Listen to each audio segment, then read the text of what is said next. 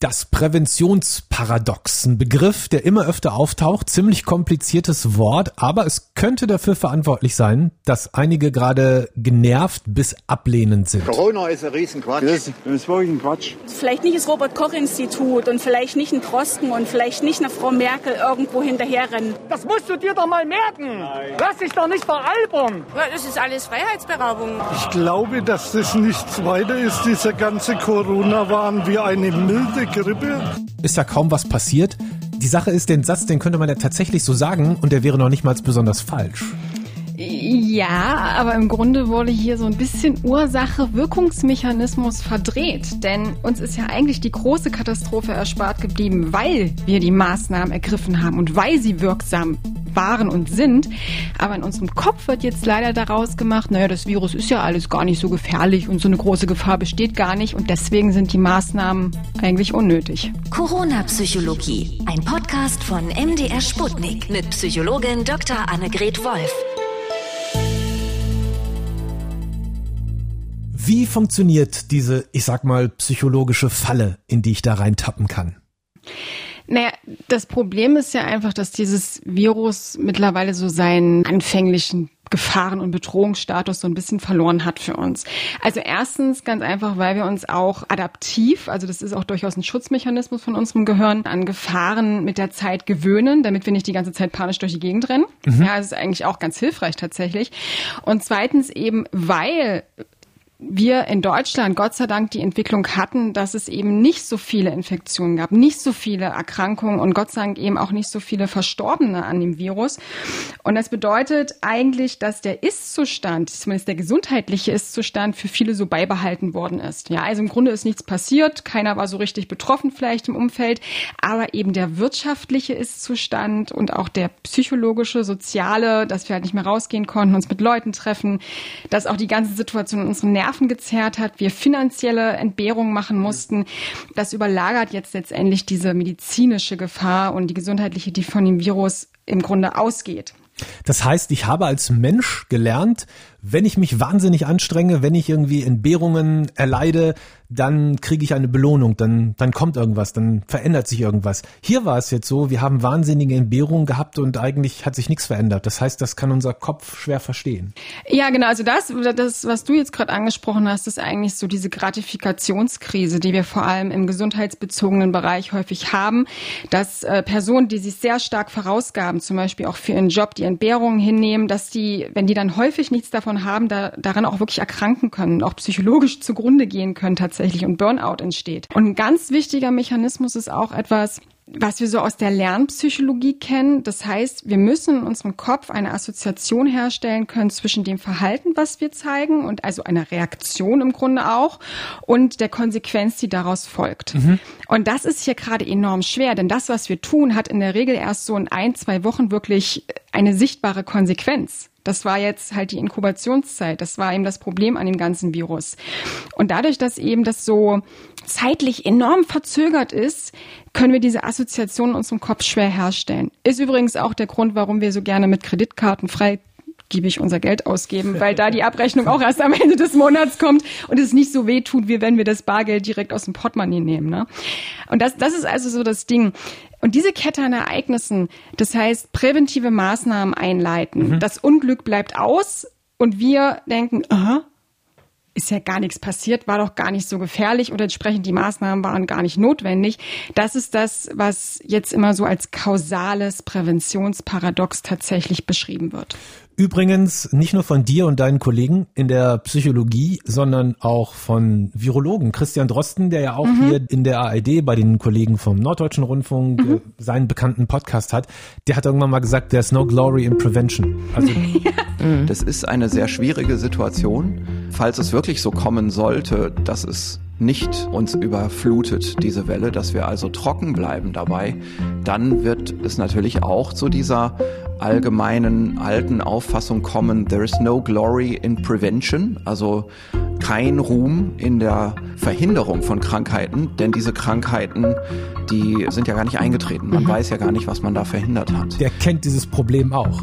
Du kannst es nicht richtig machen mit der Prävention, das stimmt. Und ich bin keine Medizinerin, aber das ist tatsächlich ein Phänomen in der, ähm, also vor allem in gesundheitsbezogenen ähm, Aspekten, aber das wird auch in der Soziologie verwendet, in der Psychologie. Übrigens hat er das schon Ende März gesagt, am 30. Ja, ja, ja. Also er wusste wahrscheinlich auch schon, was kommt, dass er möglicherweise keinen großen Ruhm hat.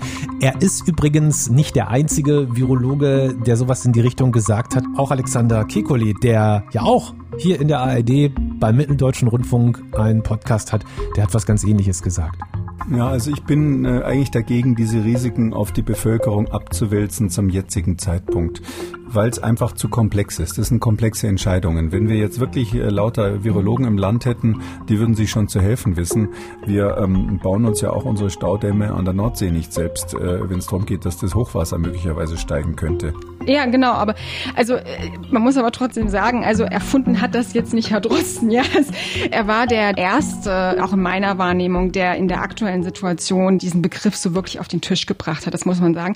Aber auch wir haben schon drüber gesprochen, nämlich in der Folge, als es um die Lockerung ging und die Gefahr, die davon jetzt ausgeht, da mhm. haben wir auch schon gesagt, dass wir echt verstehen müssen, dass diese Lockerungen jetzt eigentlich nur deswegen machbar sind, weil wir bestimmte Maßnahmen ergriffen haben, uns zurückgehalten haben, Hygieneregeln eingehalten haben und so weiter.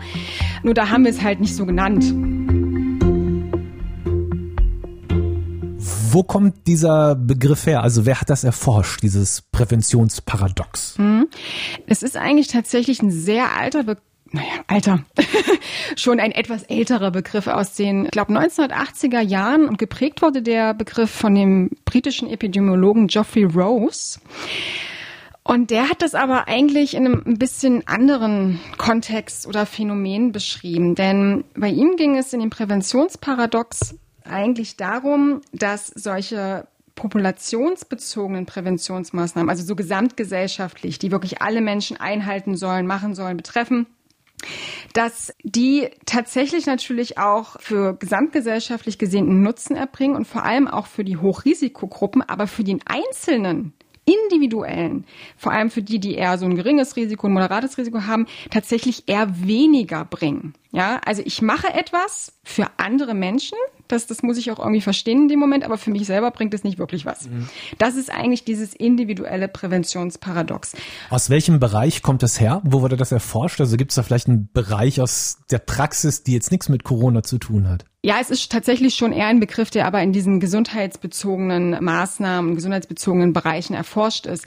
Aber man kann das übertragen auf die Verwendung von Sicherheitsgurten in Autos, also auch Sicherheitsmaßnahmen tatsächlich, dass das alle machen müssen, damit wir möglichst wenige Tote in Verkehrsunfällen zu mhm. beklagen mhm. haben. Das ist immer so dasselbe Prinzip. Ich tue etwas für die gesamte Gesellschaft, aber für mich hat es am Ende wirklich keinen großen Nutzen, weil die Chance eher gering ist, dass es vielleicht für mich zutrifft. Mhm. Was aber eben auch bedeutet, für mich ist der Nutzen vielleicht gering, aber natürlich sehe ich die Entbehrungen, die ich habe und die Einschränkungen, dass ich beispielsweise eben diesen Sicherheitsgurt tragen muss oder dass ich den Mundschutz tragen muss und der mich einengt. Und wir hatten die Debatte ja ganz am Anfang, dass wir immer gesagt haben, wir tun vieles, um einfach auch wirklich unsere Großeltern zum Beispiel zu schützen, um chronisch Erkrankte zu schützen, also wirklich diese Risikogruppen. Und es schon sein kann, dass der Großteil der Bevölkerung da eigentlich mit wenig bis keiner Symptomatik, Gott sei Dank, eben durchkommt. Aber die Gefahr einfach, die jetzt besteht, ist, dass natürlich, dass wenn ich annehme, Maßnahmen sind nicht wirksam gewesen, dass ich sie natürlich dann auch nicht weiter einhalte und sie auch nicht akzeptiere und gegebenenfalls auch Misstrauen entsteht gegenüber denjenigen, die das propagiert haben und gesagt haben, wir sollen das tun oder die auch das Virus als so gefährlich eingestuft mhm. haben. Und da sind wir dann letztendlich wieder in diesem, diesem Reaktanz, diesem Widerstandsbereich auch. Die Sache ist, ich ertappe mich dabei, wie ich das teilweise schon selber alles denke. Also ich bin ja eher so, muss man wirklich sagen, der super vorsichtige Typ von Anfang an gewesen. Ich bin um alle einen Bogen gelaufen, bis heute noch, war kaum raus, mach selber seit drei Monaten Homeoffice hier und finde das auch irgendwie alles sinnvoll. Was ich aber selber merke ist, dass ich mich jetzt manchmal schon frage, muss das wirklich alles noch sein? Also ich war neulich im Baumarkt und da war um mich herum wirklich niemand in dem Gang. Und ich habe mich gefragt, warum soll ich jetzt tatsächlich diese unbequeme Maske tragen? ist Ist das, also bedeutet das, ist das Präventionsparadox ansteckend? Habe ich mich da schon mit angesteckt? ja, äh, also der zentrale Mechanismus in dieser, in dieser Idee der Ansteckung ist jetzt eigentlich, wie sehr identifizierst du dich eben auch mit deinem sozialen Umfeld und wie entsteht jetzt auch so ein bisschen vielleicht Gruppendruck? Das heißt, wenn jetzt ein paar Leute, die du gut kennst, Freunde, Familie, anfangen zu sagen, naja, pf, war doch irgendwie alles Quatsch und die Maßnahmen nicht weiter einhalten und alles ein bisschen lockerer sehen, keinen Mundschutz mehr tragen, ihn öfter mal abnehmen oder solche Sachen, dann merkst du natürlich auch für dich, äh, warum mache ich das jetzt eigentlich? Also vielleicht hat das ja seine Bewandtnis, dass sie das jetzt eben nicht mehr tun. So nach dem Motto, wenn ich der Einzige bin, dann bringt's ja eh nichts, dann kann ich es auch sein lassen. Genau, das ist nämlich auch so eine Idee von diesem Präventionsparadox, dass ich als Einzelner das Gefühl habe, nichts bewirken zu können und ich mich halt auch irgendwie natürlich wieder integrieren möchte in die Gruppe und äh, da natürlich auch Verhalten beobachte und mich daran auch irgendwie anpasse, um auch Gefahren letztendlich einzuschätzen.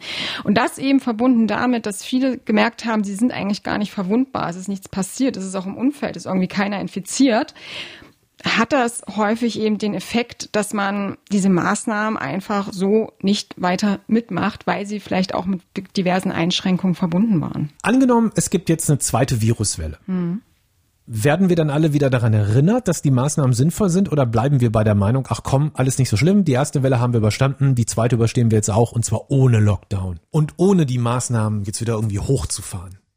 Oh, das ist das ist ganz schwierig für mich zu beantworten. Also ich habe auch keine Glaskugel, die ich reingucken kann und ich bin keine Wahrsagerin, aber also was ich gerade noch so wahrnehme, auch aus Umfragen, ist, dass es schon noch einen erheblichen Prozentanteil von Leuten gibt, die sagen, dass sie das alles ein bisschen verfrüht finden und dass sie schon noch so ein gewisses Bedrohungsgefahrenbewusstsein haben und auch denken, dass, dass die Maßnahmen auch noch alle irgendwie wichtig sind. Genau, da gibt's gerade tatsächlich sogar eine aktuelle Umfrage vom Forschungsinstitut DIMAP. Fast drei Viertel der Deutschen sagen, die Maßnahmen waren genau richtig die getroffen worden sind.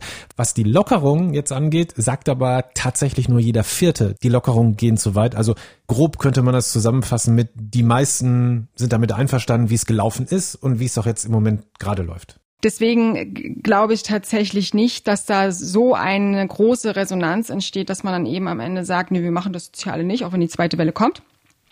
Und was man auch sagen muss, es zeigen uns so ein paar Ereignisse aus, ähm, aus der Geschichte, ist, dass immer wieder dann, wenn Fälle auftreten von bestimmten Erkrankungen beispielsweise, dass dann eigentlich auch die Bereitschaft wieder ansteigt, besondere präventive gesundheitsbezogene Maßnahmen zu ergreifen. Und dann haben wir jetzt aber zum Beispiel in Österreich gesehen, Anfang 2019 war das, da sind vermehrt wieder Fälle von Masern aufgetreten, wo auch viele dachten, die sind doch schon längst ausgestorben.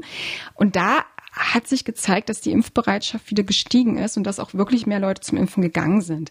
Und ich glaube, dass das auch bei uns kommen würde, wenn wirklich uns eine zweite Welle trifft, dass dann die meisten Menschen sich schon darauf zurückbesinnen, dass, okay, wir haben die Maßnahmen jetzt nicht mehr ergriffen, jetzt ist es dazu gekommen, vielleicht sollten wir wieder angehen. Dass man dann für sich die Lage nochmal neu einschätzt. Ja, genau. Und ich glaube, wir sind auch gerade an dem Punkt schon angekommen, weil wir haben es ja auch gerade erst gesehen, dass die Gefahr auf jeden Fall nicht gebannt ist und dass die Maßnahmen wichtig sind, wie an dem Gottesdienst in Frankfurt, wo so viele Menschen leider sich infiziert haben und am Ende eben auch rauskam, dass dort beispielsweise gesungen wurde und dass eben auch kein Mundschutz getragen wurde. Und ich finde, an solchen Ereignissen sieht man ganz gut, dass die Maßnahmen wirksam sind und dass das Nicht-Einhalten von diesen Maßnahmen wirklich zu, zu einem erneuten Anstieg führen wird. Das Präventionsparadox, ein Begriff, der gerade überall auftaucht. Aus welchem Bereich der Psychologie kommt das? Weil ich weiß, ganz viele Psychologie-Interessierte hören hier immer zu. Ich glaube auch einige Studenten von dir. Was ist Lernpsychologie? Ja, also wie gesagt, der Begriff selber ist eigentlich schon aus dem epidemiologischen Bereich. Aber ich glaube, die Schnittstellen finden sich bei uns in der Lernpsychologie und auch in der Sozialpsychologie, weil wie ich sagte, es geht vor allem auch um diese sich selbst zerstörenden Prophezeiungen und das ist so klassisch Sozialpsychologie. Dankeschön, Dr. Wolf. Gerne.